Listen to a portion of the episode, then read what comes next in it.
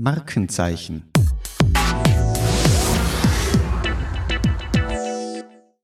Liebe Freunde der erfolgreichen Markenkommunikation, herzlich willkommen zu einer weiteren Episode des Faktor Podcasts Markenzeichen.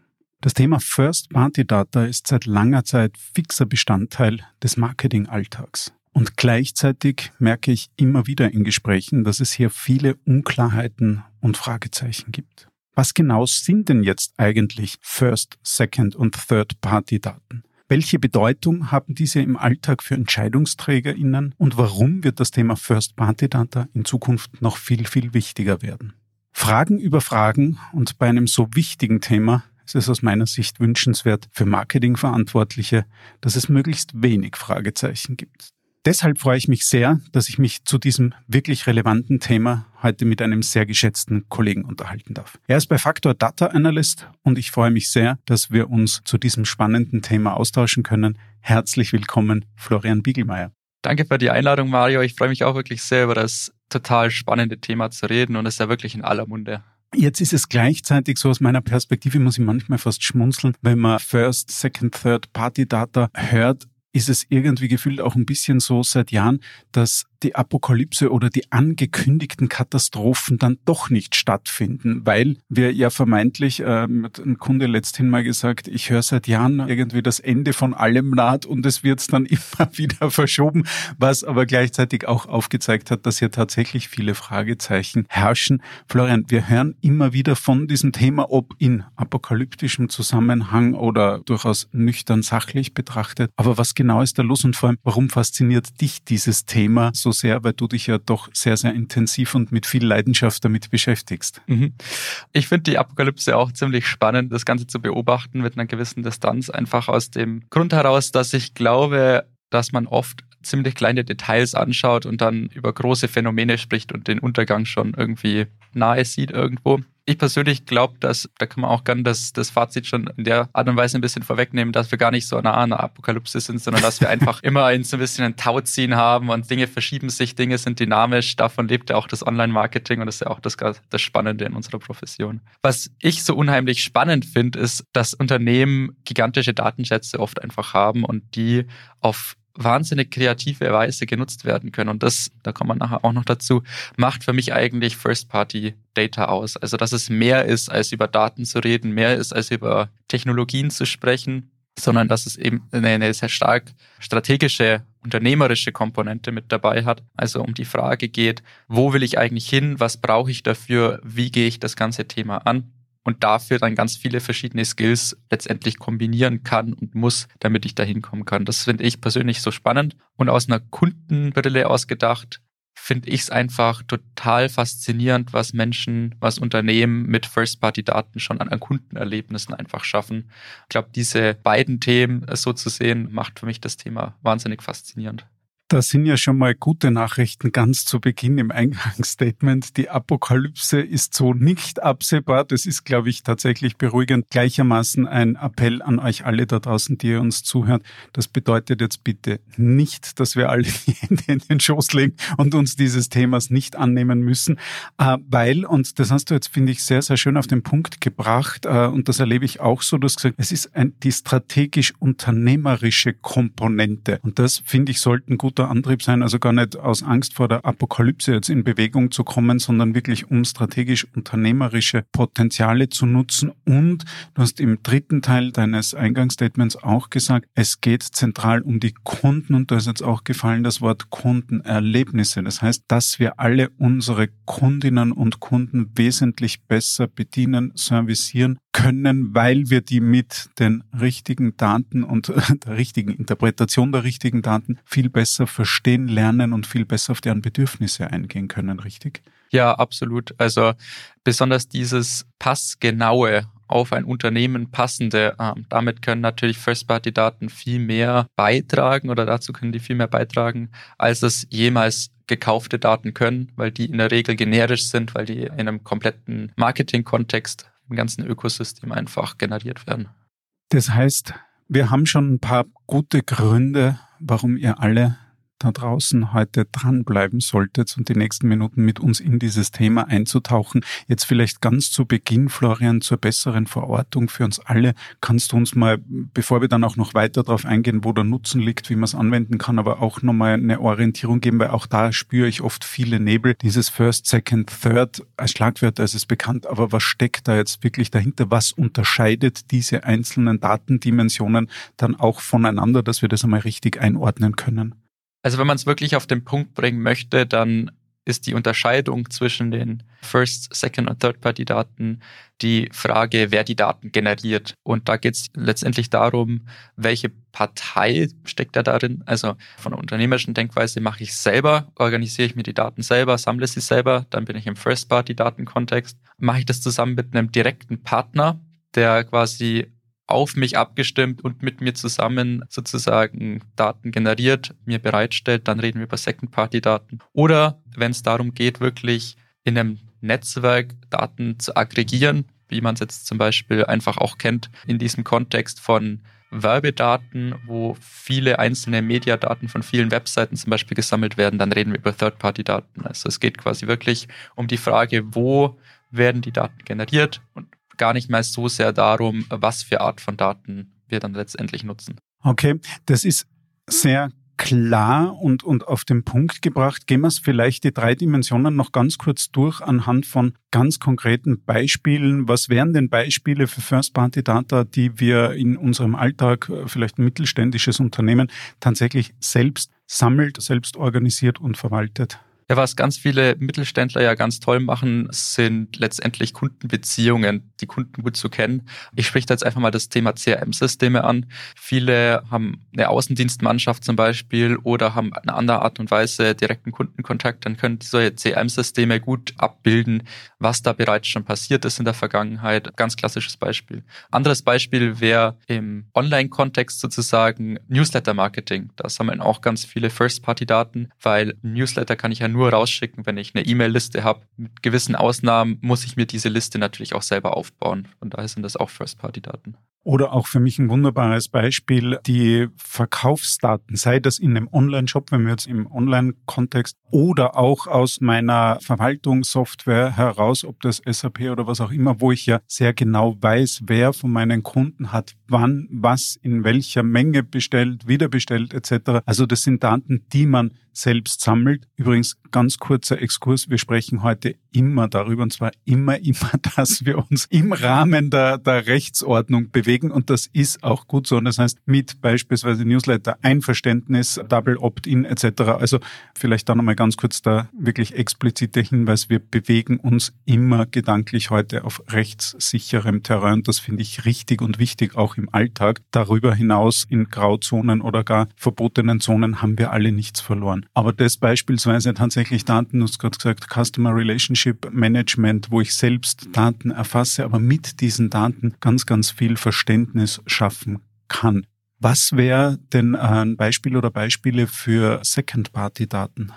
Ja, ich finde das Thema ultra spannend, weil da geht es oft sehr, sehr spezifisch in den Unternehmenskontext hinein. Ich habe da auch ein bisschen recherchiert im Vorfeld zu diesem Podcast und da ein ganz interessantes Beispiel gefunden von einer Hotelkette und einer Fluggesellschaft, die einfach zusammenarbeiten, die sich gegenseitig Daten zuliefern. In dem Fall ist es eben so bidirektional, das muss gar nicht in jedem Fall so sein und dadurch eben ihre ja, Prozesse besser steuern können und ihre Marketingaktivitäten. Gibt aber auch ganz viele andere Beispiele, Auftragsmarketing oder Marktdatenforschung wäre ein definitiv Beispiel dafür auch. Das heißt, ein Partner sammelt mit mir oder für mich diese Daten, aber Beispiel Marktforschung finde ich ein super, super Exempel, wo man sagt, in meinem Auftrag auch nur für mich, der gibt es nicht irgendwie an Dritte weiter, der veröffentlicht das nicht. Und damit zur dritten Dimension, die ja eben oft dann die apokalyptischen Gedanken auslöst, wo man sagt, oh, gibt's in Zukunft überhaupt noch Third-Party-Daten? Was wären denn da äh, wunderbare Beispiele?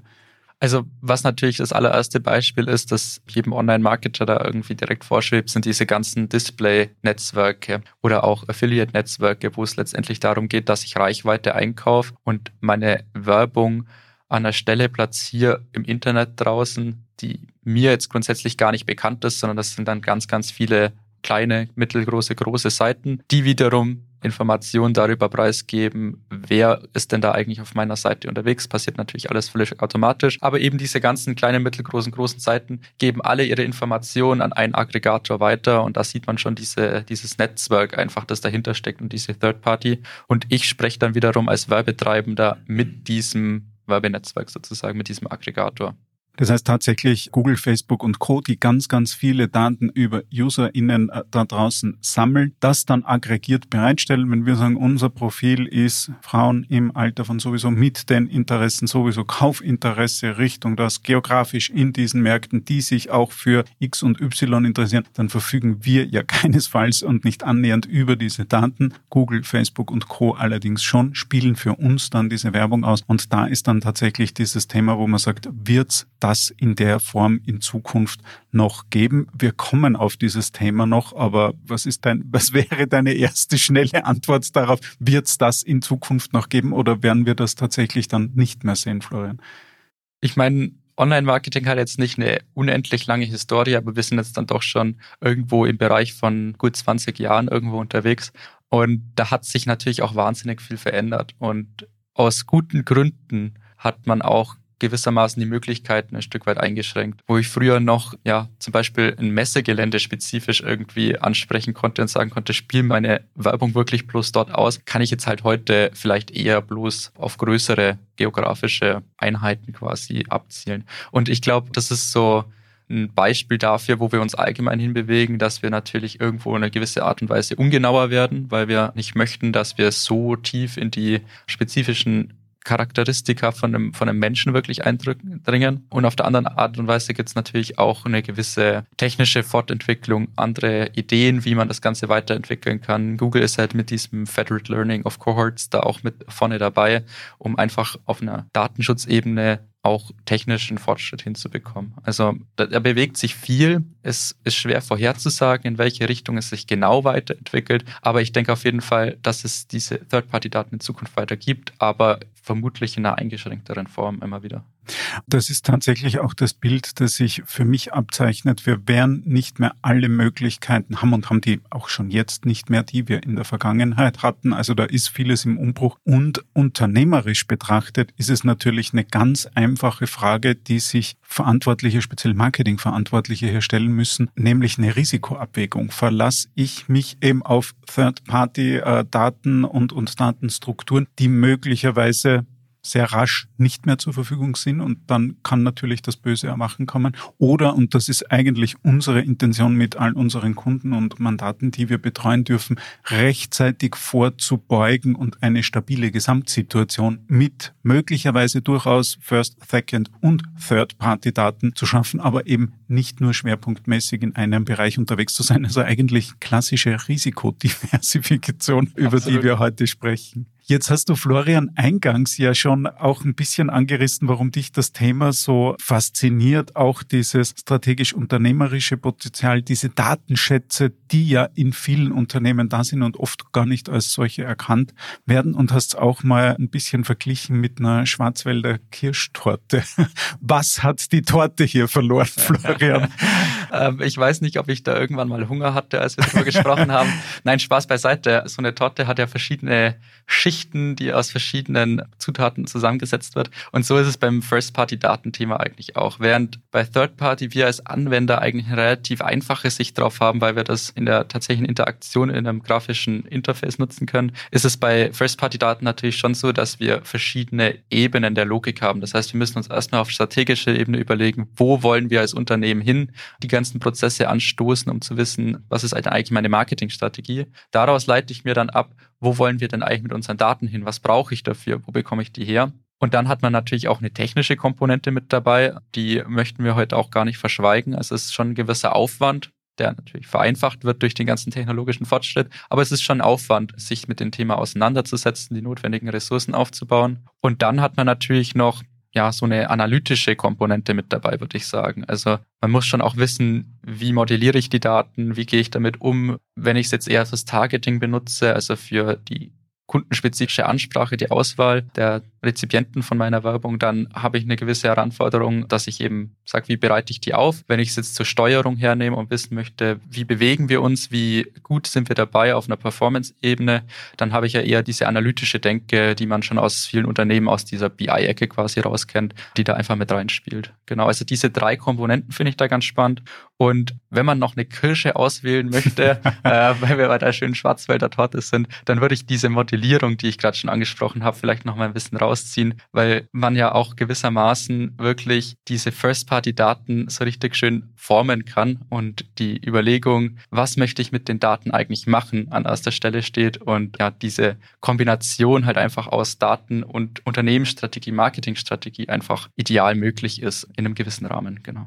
Ein schönes Bild. Meine wundervolle Frau liebt Schwarzwälder Kirsch und so weiß ich, die Kirsche obendrauf ist zwar nicht die Hauptzutat, aber eben ohne die geht's nicht. Und da passt das Thema der Modellierung wahrscheinlich tatsächlich dann sehr, sehr gut, wo man sagt, gehört dazu ist nicht die Hauptzutat, aber ist dann tatsächlich das wunderbare Stückchen obendrauf. Jetzt haben wir darüber gesprochen, First Party Data man selbst sammelt, Second Party Data ein Partner oder mit einem Partner gemeinsam, Third Party Data wirklich Dritte sammeln. Daten der Ordnung halber, weil es immer öfter auftaucht. Man hört jetzt auch immer wieder Zero-Party-Data, also quasi das unterste Level, ganz kurz im, im Sinne der Vollständigkeit. Was hat's denn damit auf sich?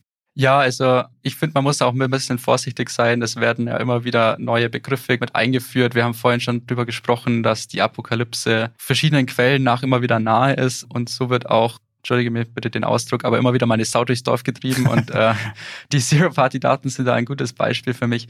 Die Idee dahinter ist, bei First-Party-Daten sammle ich selber die Daten und habe die Erlaubnis dafür von einem User, von einem Kunden von mir. Und bei Zero-Party-Daten, so diejenigen, die das vertreten, geben Kunden mir aktiv ihre Daten. Ich finde, wenn wir darüber reden, dass wir mit Consent arbeiten, dann sind das eigentlich genau eben First-Party-Daten.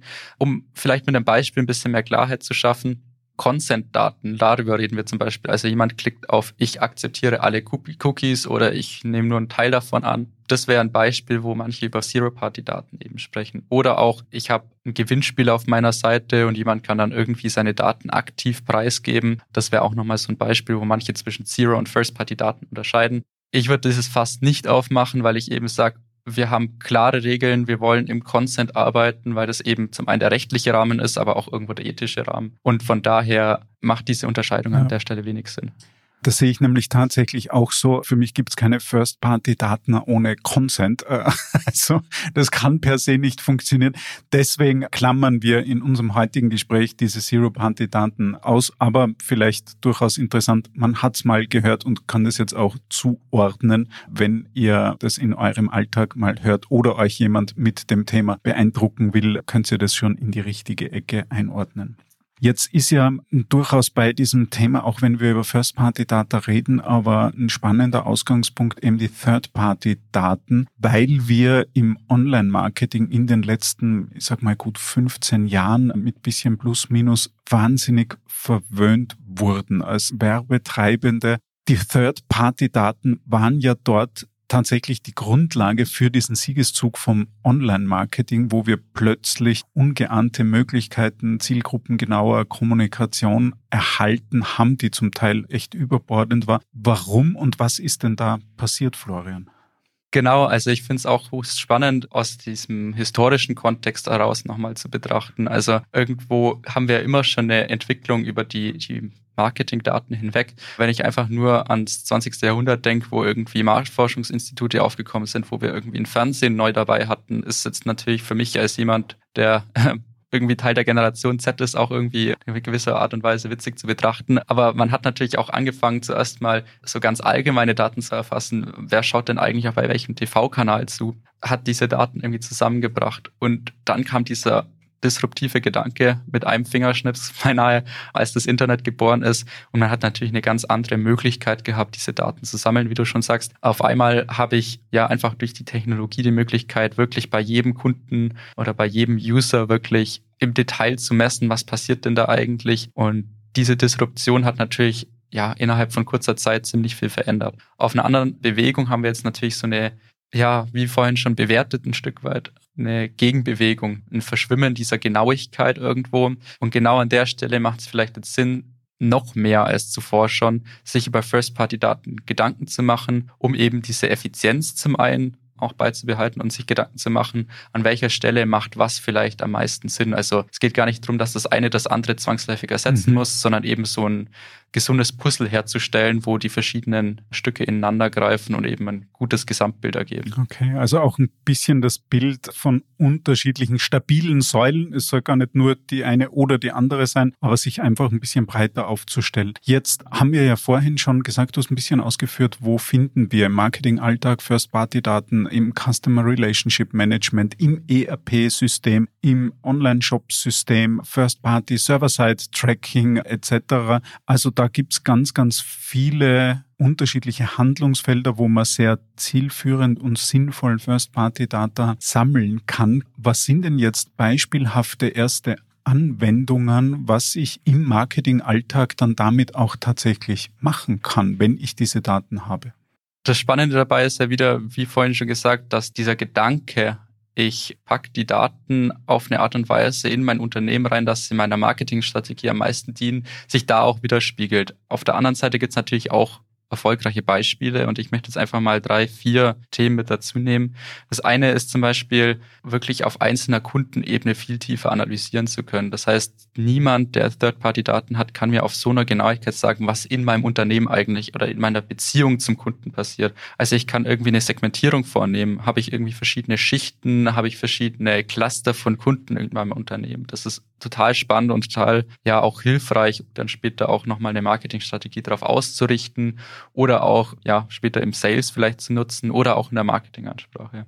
Dann gibt es natürlich auch die Möglichkeit, noch über Personalisierung nachzudenken. Jetzt gar nicht mal nur ausschließlich im Sinn von Recommender Engines, sondern wirklich auch in dem Gedanken, wie kann ich eine Werbebotschaft entweder wieder Segmenten, Clustern zuordnen oder wie kann ich sie nutzen, um in der Online-Ansprache wirklich personalisierter meine Kommunikation auszurichten. Da gibt es ganz viele Kanäle. Man kann das im E-Mail-Kontext machen. Da ist es schon ziemlich bekannt gewesen lange Zeit. Man kann es, wie gesagt, Recommender Engines nutzen auf einem, einem Online-Shop. Man kann aber auch, wenn man keine Produkte kauft, tatsächlich gewisse Art und Weise von Personalisierung auf Webseiten betreiben. Also da gibt es eine ganz breite Möglichkeit. Weil wir über Google und Facebook viel gesprochen haben, möchte ich da einfach noch ein Beispiel mit reinbringen wo man gut sieht, dass man diese Verknüpfung in der Logik ja sehr erfolgreich auch nutzen kann im Sinne von Lookalikes. Also es gibt durchaus auch Spezialisten in dem Gebiet, die sich die Frage gestellt haben, okay, wie können wir eigentlich unsere eigenen Daten nutzen, um eben in so einem Werbenetzwerk letztendlich Werbung zu schalten und auch ja, Zielgruppen genau zu schalten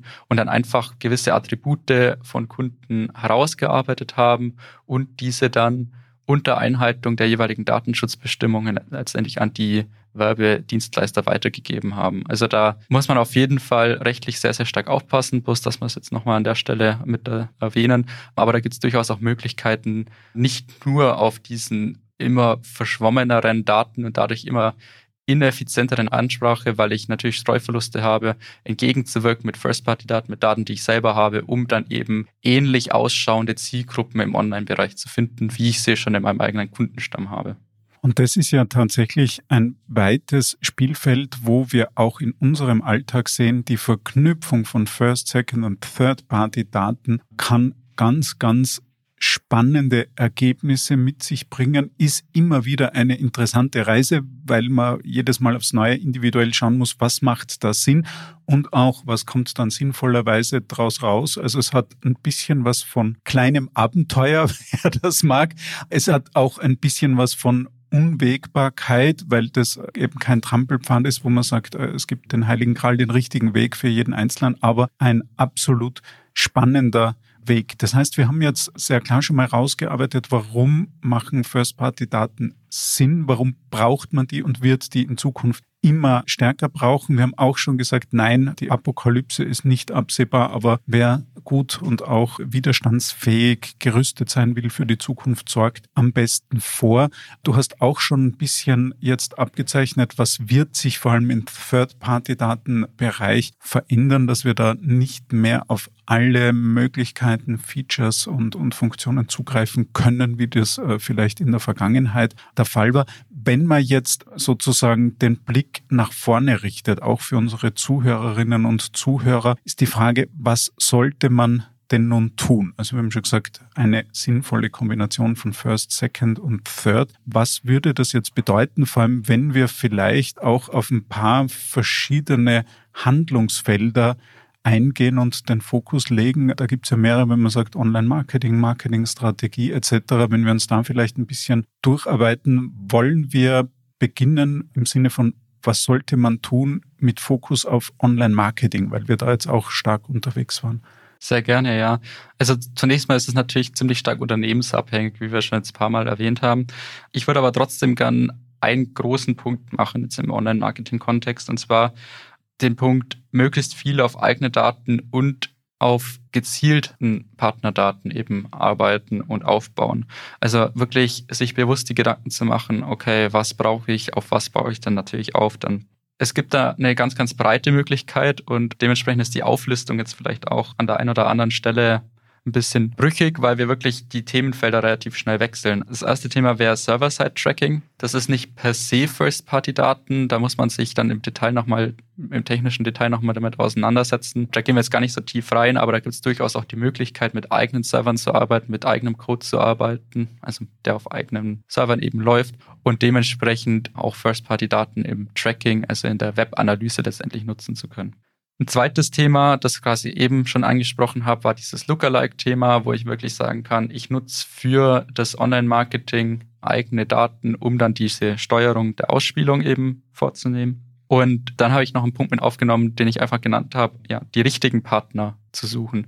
Wie vorhin schon bei dieser Hotelkette und der Airline äh, besprochen, ich kann jetzt nicht jedem sagen, das ist dieser Partner, mit dem du zusammenarbeiten musst, weil nicht jeder ist halt eben eine Airline, die, die halt mit einem Hotel zusammenarbeiten können. Also es ist ziemlich spezifisch und vielleicht macht man sich einfach mal Gedanken in meinem Ökosystem. Also wir bewegen uns ja in einem Unternehmen irgendwie in einem Kontext logischerweise. Wer hat denn da eigentlich Daten? Wer sitzt denn da drauf? Das kann teilweise auch mal ein bisschen unkonventionell sein. Also das ist ganz interessant. Und in aller Regel sind da auch vor allem neue Player sehr, sehr offen dafür, eben diese Daten zu teilen. Hat natürlich meistens einen Preis. Das leitet eigentlich perfekt auch schon über in den nächsten Punkt, den ich gern einfach Kreativität nennen möchte. Also während bei Third-Party-Daten das Ganze sehr, sehr strukturiert abläuft, also ich mache mir Gedanken, wo will ich mit meiner Werbekampagne hin, wen spreche ich an und dann setze ich das wirklich in dem Tool um, braucht man schon so einen Funken Kreativität mehr, um zu verstehen, wo habe ich denn eigentlich Daten. Es bringt vielleicht auch wirklich mal einen Fortschritt, verschiedene Disziplinen in einem Unternehmen zusammenzubringen. Also auch mal mit jemandem zu sprechen, der sich mit dem ERP-System gut auskennt, weil der vielleicht weiß, okay, an der Stelle haben wir diese Information noch extra. Also da ein bisschen kreativer ranzugehen und wirklich wirklich die Frage zu stellen, was haben wir oder was brauchen wir auch und was können wir damit eigentlich anfangen? Also das finde ich ist auch ein, ein Riesenunterschied, weil halt einfach nicht alles schon perfekt vorbereitet liegt, vor allem liegt wie am Frühstücksbuffet, sondern man so ein bisschen auf die Jagd gehen muss selber.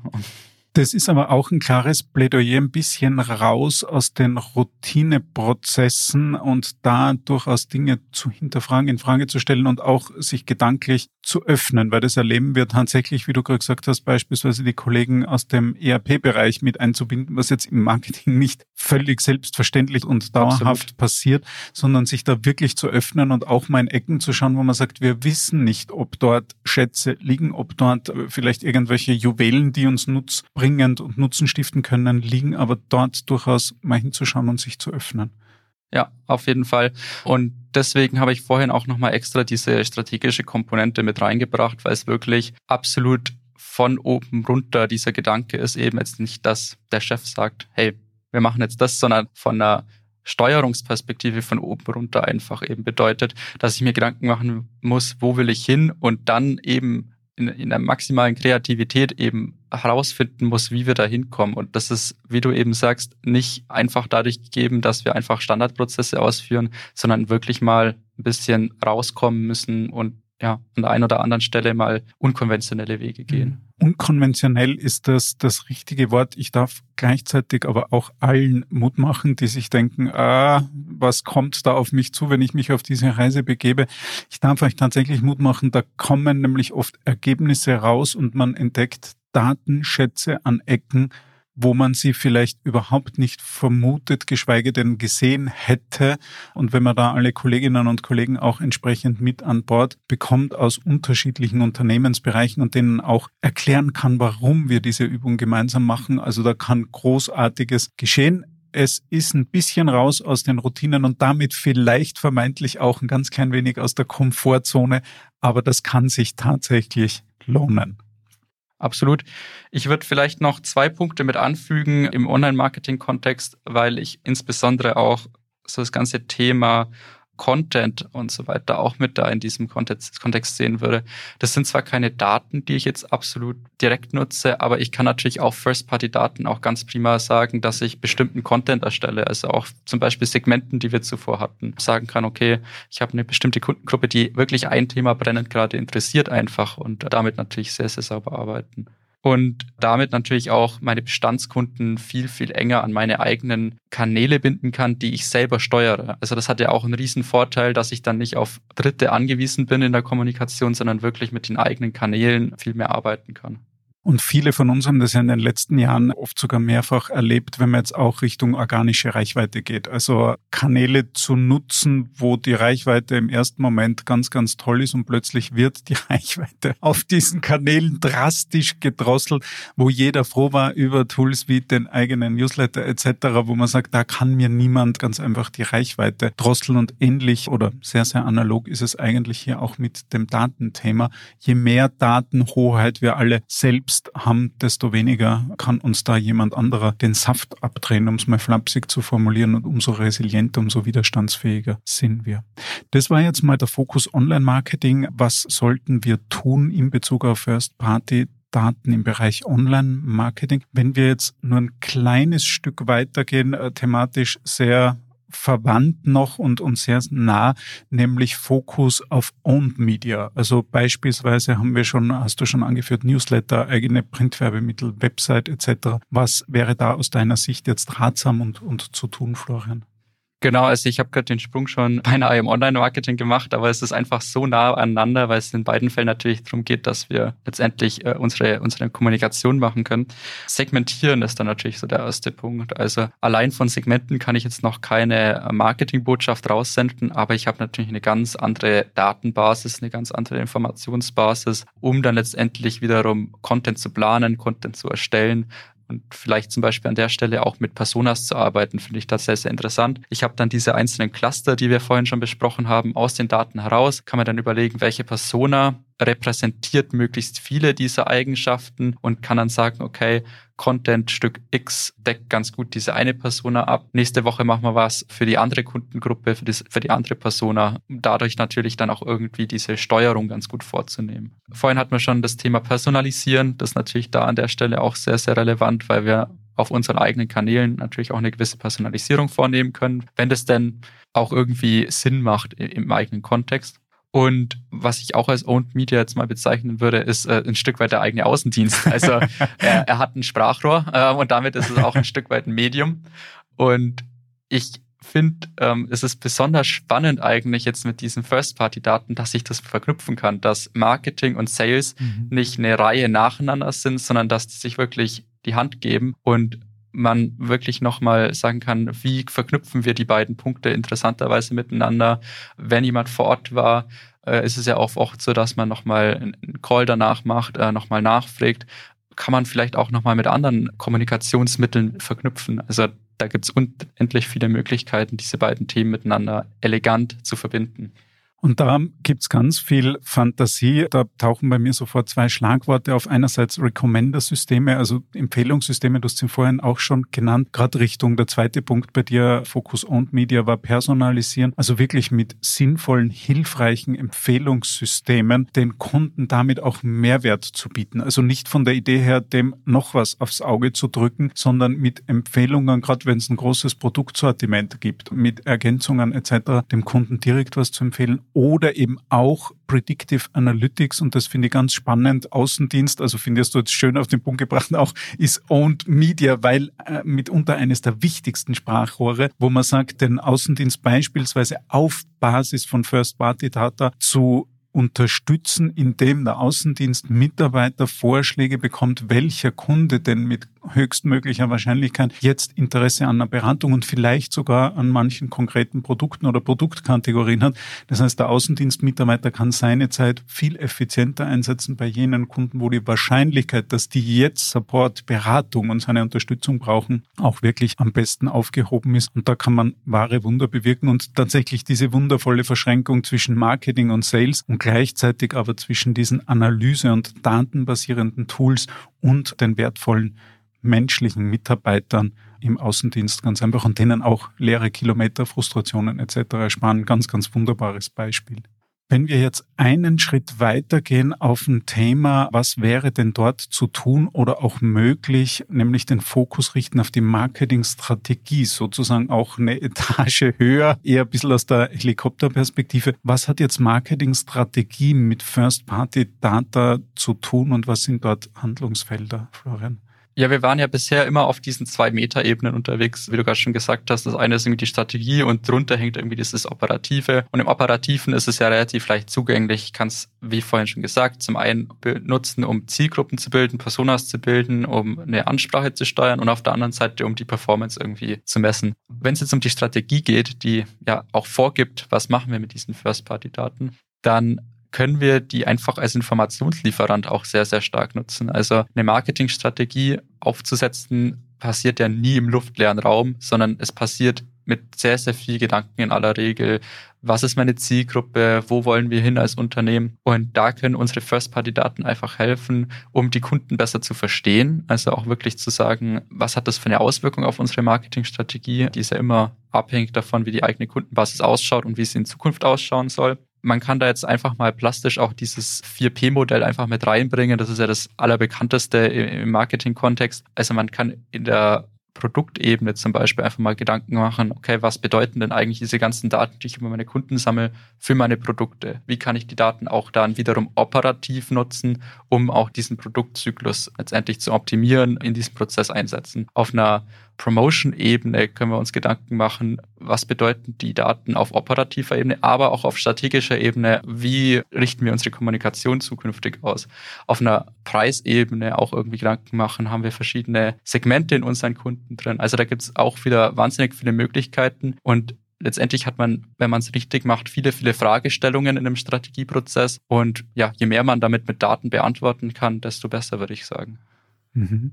Übrigens, für alle, die jetzt sagen, vier Ps sind doch acht Ps, diesen Gedanken kann man auch mit acht Ps durchspielen. Insofern, das wäre davon völlig unabhängig, aber man sieht schon, auch auf der strategischen Ebene gibt es da ganz, ganz viel Potenzial und auch dort sollten wir uns tunlichst so aufstellen, dass wir eben auf First, Second und Third Party Möglichkeiten aufbauen. Ein Schlagwort, das vorhin schon gefallen ist und das ja durchaus für alle Unternehmen spannend ist, Kundenbindung. Wenn wir jetzt mit Fokus auf Kundenbindung in dieses Thema First-Party-Daten reinschauen, was gibt's dort für Potenziale oder auch To-Dos für die Marketingverantwortlichen? Genau, also die Third-Party-Daten haben ja vorhin schon ziemlich viel darüber gesprochen, dass die besonders gut sind, wenn wir in unseren eigenen Bereich des Marketings ein Stück weit verlassen und wir uns auf der, ja, letztendlich den Medien der Partner letztendlich bewegen. Also auf einer Webseite irgendwo Marketing machen wollen für uns oder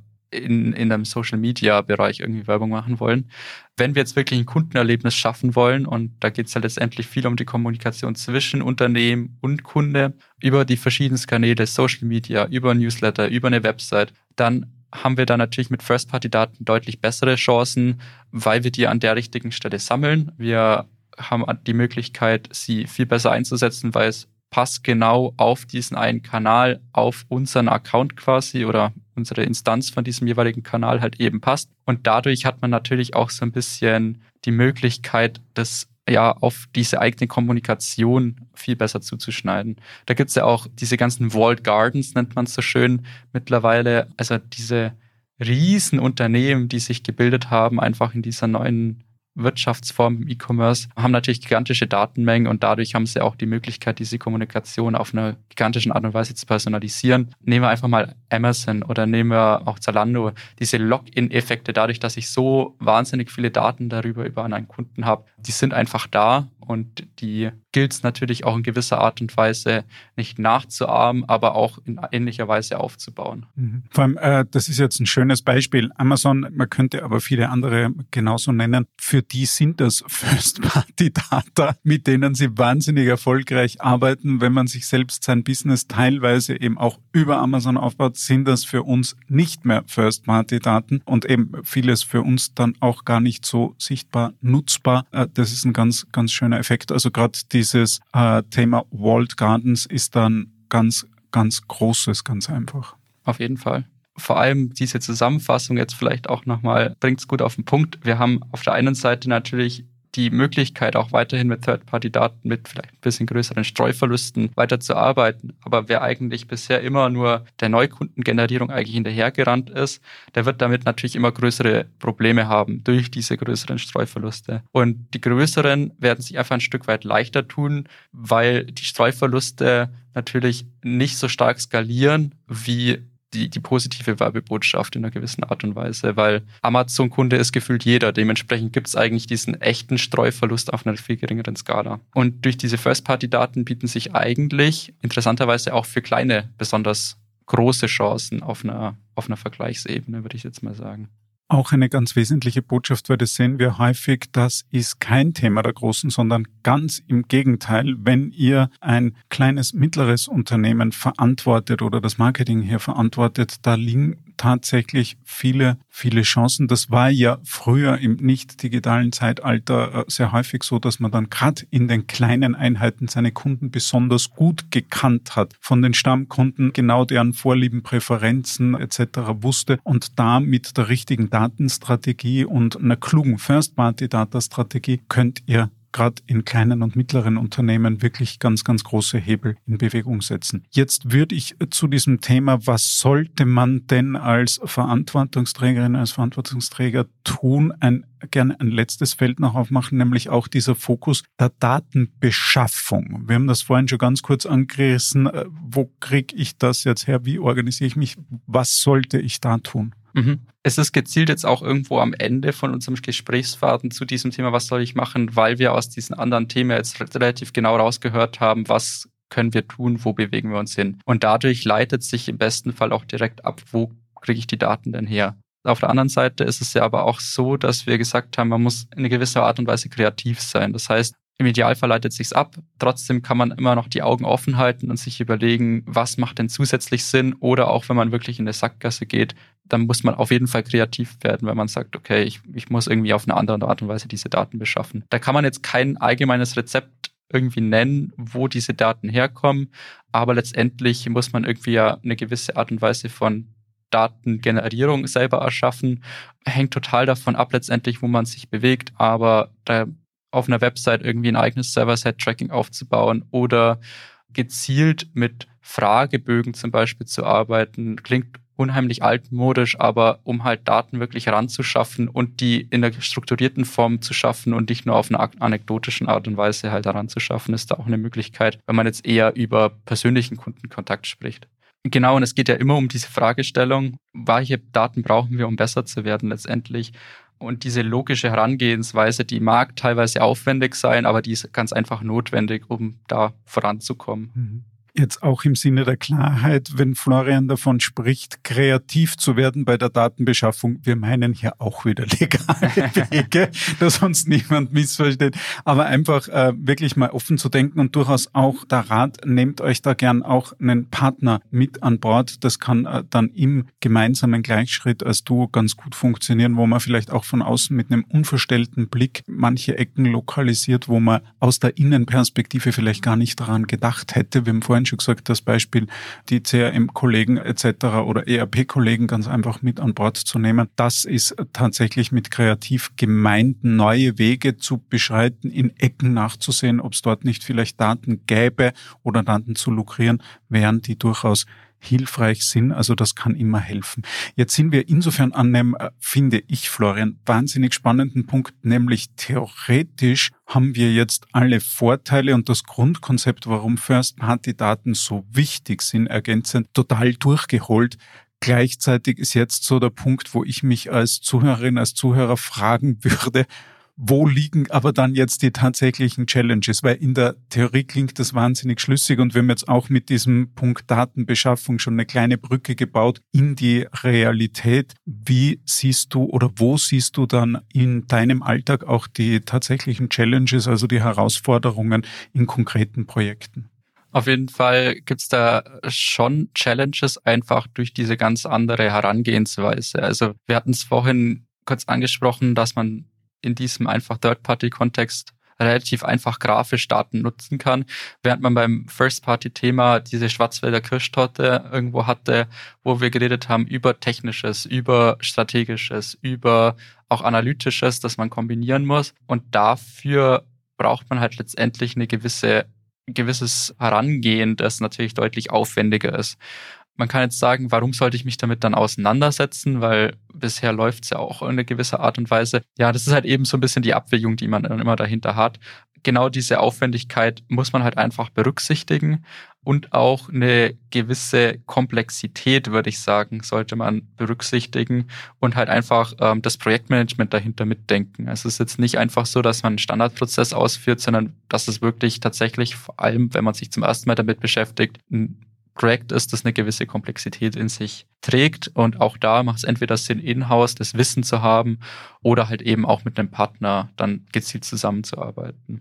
Weiterer Punkt, der wirklich sehr wichtig ist in dem Kontext, ist diesen nachhaltigen Wertbeitrag im Auge zu behalten, weil man verliert sich in, bei First-Party-Daten gerne in Details, weil man eben diese drei Ebenen hat, Strategie, Daten und Analyse, wo man gern mal abdriftet und sich gern mal coolen Anwendungsfällen, die man vielleicht findet, hingibt oder auch gern mal irgendwie total komplizierten Anwendungsfällen hingeht. Also da ist es vielleicht auch wirklich so, dass man sich mit den einfacheren Anwendungsfällen vor allem von Anfang auseinandersetzen sollte, wo man weiß, okay, das hat einen klaren Wertbeitrag, das haben wir in einer Art und Weise mit unseren Möglichkeiten halten wir das für umsetzbar, macht das Ganze natürlich deutlich einfacher, auch in der Kommunikation dann ähm, an die Unternehmensführung, wenn man sowas mhm. umsetzen möchte. Und was man in dem Zuge natürlich auch machen sollte, da sind wir aber auch wirklich beim Projektmanagement angekommen, umsetzen, dann beginnen, wenn halt irgendwo auch das, das Ziel und der Plan bekannt sind, äh, ist an der Stelle auch wichtig, weil man verschiedene Disziplinen zusammenbringt, weil man eine hohe Gefahr hat, dass man sich verirrt. Da führt kein Weg dran vorbei, dass man sich wirklich an klarer Zielsetzung orientiert. Würde ich sagen, wenn man das so zusammenfasst, sind das die, die größten Challenges in diesem Umfeld. Zusammengenommen natürlich nochmal mit diesem Risiko, verschiedene Kollegen arbeiten miteinander zusammen. Je nach Unternehmenskontext gibt es da ja auch immer so ein bisschen diese Silo-Gefahr, die nochmal präsent sein kann, die man vielleicht mitdenken muss. Eine gute Orientierung äh, finde ich das Stichwort nachhaltige Wertorientierung. Es ist zwar, und das erleben wir immer wieder, wahnsinnig spannend, dann auch kreativ zu denken, Wege zu gehen, Daten oder Datenfelder zu suchen, der nachhaltige Wertbeitrag ist aber tatsächlich eine gute Maßgabe, dass man sich auf diesem Weg nicht dann verliert, weil diese Gefahr wäre natürlich da. Das heißt, immer zielorientiert und strukturiert vorzugehen. Florian, jetzt möchte ich dich nicht entlassen, bevor wir vielleicht final noch zwei, drei Beispiele oder äh, durchaus auch Erfolgsbeispiele, damit am Ende raus für unsere Hörerinnen und Hörer noch mal ein bisschen greifbarer wird, wo können dann auch Erfolgsfelder oder was können auch Erfolgsgeschichten sein? Welche Beispiele kämen dir denn hier gleich mal in den Sinn, äh, die da vielleicht ein gutes Bild abgeben, was man dann mit einer erfolgreichen Umsetzung in dieser Richtung auch erzielen kann? Da gibt's natürlich eine, eine ganze Menge an Beispielen. Vorhin hatten wir schon ein paar E-Commerce-Themen mit aufgenommen. Die würde ich jetzt einfach mal beiseite lassen, weil wir darüber schon gesprochen haben. Ich habe bei der Recherche tatsächlich auch ein total spannendes Beispiel gefunden, das viel Inspiration, glaube ich, mit reinbringen kann, weniger jetzt eine Anleitung ist. Und zwar geht's da um Red Bull, die ja ihren eigenen Rennstall haben. Vor, vor kurzem ja auch nochmal in Österreich hier der Max Verstappen groß aufgelegt. Und diese Experience, die die schaffen, ist nicht nur eine Experience an der Rennstrecke, sondern wirklich auch eine digitale Experience, die sehr, sehr stark auf First-Party-Daten aufbaut, interessanterweise. Und zwar geht es da wirklich darum, dass man ein Geben und Nehmen hat und während Kunden Daten geben, also wirklich rennbegeisterte Daten geben, wie zum Beispiel bei einem Gewinnspiel teilnehmen. Sie können ja sich auf einer Plattform registrieren und dann auch Merch vielleicht einkaufen, solche Themen. Und auf der anderen Seite können Sie dadurch dann wiederum für jede Aktivität, für jedes Event, das Sie auslösen, gewisse Boni erhalten, wie zum Beispiel eine Autogrammkarte oder ein Meet and Greet, also solche Themen. Und für mich da unheimlich inspirierend dran ist, ist einfach dieses, ja, das Verständnis dafür, dass Consent nicht nur ein ich akzeptiere die Cookies ist, sondern dass Consent eigentlich dahinter ist, ich schaffe einen Wert für meine Kunden. Und da sieht man dieses, diesen Mechanismus von Wertschaffen natürlich besonders deutlich, weil der unmittelbar stattfindet in der Interaktion. Und auch tatsächlich ein total schönes Beispiel Wert, auch Mehrwert, also mit dieser Zustimmung schon richtig gehen in Richtung einer Community auch zu gehen und da ganz, ganz viel rauszuholen. Vielleicht ein ganz kurzer Disclaimer. Ja, wir dürfen seit vielen Jahren sehr zu unserer Freude Projekte für dieses großartige Unternehmen machen mit diesen Themen, die wir da jetzt als, als Benchmark und zwar sehr gern, weil es wirklich tolles Projekt ist, hatten wir allerdings und haben wir nichts zu tun. Leider Gottes großartig und echt ein schönes Beispiel, was man aus diesen Daten heraus, nämlich auch von der Denke Mehrwert einerseits fürs Unternehmen, aber vor allem Mehrwert für die Kunden, für die Fans und damit über diesen Umweg sozusagen auch Mehrwert für das Unternehmen schafft. Gibt es noch ein, zwei weitere Beispiele, die dir da als, ähm, wie du nämlich vorhin gesagt hast, nicht als Handlungsanleitung, das finde ich auch wichtig, weil eins zu eins sowas zu kopieren, haben wir vorhin schon gesagt, da gibt es nicht den einen Weg, aber als Inspiration für unsere Zuhörerinnen und Zuhörer dienen können. Mhm. Tatsächlich aus unserem eigenen Kontext jetzt auch nochmal gibt es ein interessantes Beispiel, wo wir mit einem mittelständischen Kunden zusammenarbeiten und uns die Gedanken machen, wie man Inbound-Marketing möglichst messbar macht und möglichst datengetrieben auch macht. Und bei Inbound-Marketing hat man auch einen gesunden Misch aus verschiedenen Kanälen, zum Teil eigenen Kanälen, sprich einer Website. Man hat aber auch gekaufte, sag ich jetzt einfach mal, Kanäle, wo man Werbung schaltet, ist dann nicht mehr inbound klassisch, aber vielleicht versucht nochmal organische Inhalte zu verstärken sozusagen, dann ist es auch wieder irgendwo gekauft. Und man hat natürlich auch Dinge dazwischen, die ich eher als, als Second-Party-Daten bezeichnen würde, wenn man zum Beispiel von sozialen Netzwerken über die APIs Daten zur eigenen Performance tatsächlich zieht, wo es jetzt nicht um Werbedaten geht, sondern wo es wirklich um die Performance von einzelnen Beiträgen geht. Und dadurch kann man natürlich zum einen auch diese Steuerung des Inbounds äh, nehmen, also wirklich auf einer Performance-Ebene überlegen, wo läuft's gut, wo läuft's nicht so gut. Und auf der anderen Seite auch die Steuerung im Sinne von, was sollten wir tun, also auch eine strategische Steuerung eben dadurch macht, ähm, weil man eben weiß, wo letztendlich welche Kunden unterwegs sind und was an welchem Kanal vielleicht auch funktioniert. Das greift da sehr, sehr ineinander zusammen. Und das finde ich auch nochmal ein sehr, sehr spannendes Beispiel, wo einfach diese Kombination von First, Second und Third Party besonders deutlich wird auch. Und das ist ein gutes Beispiel. Einerseits, das ist ein Thema für den Mittelstand und gerade haben wir vorhin schon gesagt, ganz speziell und auch ganz besonders und gleichzeitig war bei diesem äh, Beispiel auch für uns ganz einfach die Maßgabe und die im Grunde genommen sehr simple Frage, an welchen Ecken könnten wir Daten generieren, die uns schlicht und einfach helfen. Also die Fragestellung ist so simpel und gleichzeitig gut und darf auch berichten, an manchen Ecken, wo wir sie uns gewünscht hätten, haben wir sie in diesem Fall nicht gefunden oder konnten sie nicht sinnvoll generieren. Aber an vielen Ecken sind wir mit dieser sehr einfachen Fragestellungen auf Themen und, und Datenpools gekommen, die uns tatsächlich in diesem Projekt sehr, sehr weitergeholfen haben, die Qualität der Arbeit und Ergebnisse ganz, ganz massiv erhöht haben und langfristig eine tragfähige Strategie darauf aufbauen konnten. Also es lohnt sich, da ein bisschen in die Themen reinzugehen und dann auch, wie du vorhin gesagt hast, kreativ und, und offen, ergebnisoffen dran ranzugehen. Genau, also ich finde auch diese Kombination immer wieder total beeindruckend, wie du sagst. Also dieses kreative Vorgehen, aber auch diese Kombination von verschiedenen Datentöpfen. Und wenn ich persönlich noch ein Schlusswort machen darf, dann würde ich wirklich sagen, dass genau diese Kombination und dieses logische Denken, wo will ich hin, was mache ich, mit welchen Daten, dass genau das die Faszination First-Party-Daten ausmacht und eben auch nochmal total im Kontrast steht zu dem, was wir gesagt haben, was wir als Apokalypse irgendwo teilweise irgendwo lesen, hat einen schönen Kontrast einfach. Mhm. Das wäre jetzt auch meine Zusammenfassung aus, aus dem, was du uns erzählt hast und sehr strukturiert dargelegt hast, Florian, dass man wirklich nicht gegen Third-Party-Daten jetzt wettern, sondern sagen, bitte nutzt sie gern im, weiterhin im Rahmen der Möglichkeiten, aber stellt euch rechtzeitig so auf, dass ihr auch auf First- und Second-Party-Daten in größtmöglichem Ausmaß zurückgreifen könnt. In der Kombination seid ihr dann erstens wesentlich widerstandsfähiger, sollte sich dann, und das könnte theoretisch sehr schnell passieren, auch im Third-Party-Data-Bereich irgendwas komplett umkrempeln. Und da würdet ihr sonst doof dastehen, um es auf den Punkt zu bringen. Und gleichzeitig, wir sehen so häufig diese Kombination, also kein entweder oder, sondern das sowohl als auch. Insofern ein klares Plädoyer, kümmert euch bestmöglich auch um First- und Second-Party-Daten. Florian, ich sage vielen, vielen Dank für das Gespräch zu diesem gleichermaßen wichtigen wie auch spannenden Thema. Äh, du hast da, denke ich, viele Nebel lichten können und mir hat es auf jeden Fall sehr, sehr viel Spaß gemacht. Vielen, vielen Dank, Florian. Sehr gerne, hat mir auch viel Spaß gemacht. Vielen Dank fürs Dabeisein bei dieser Folge von Markenzeichen.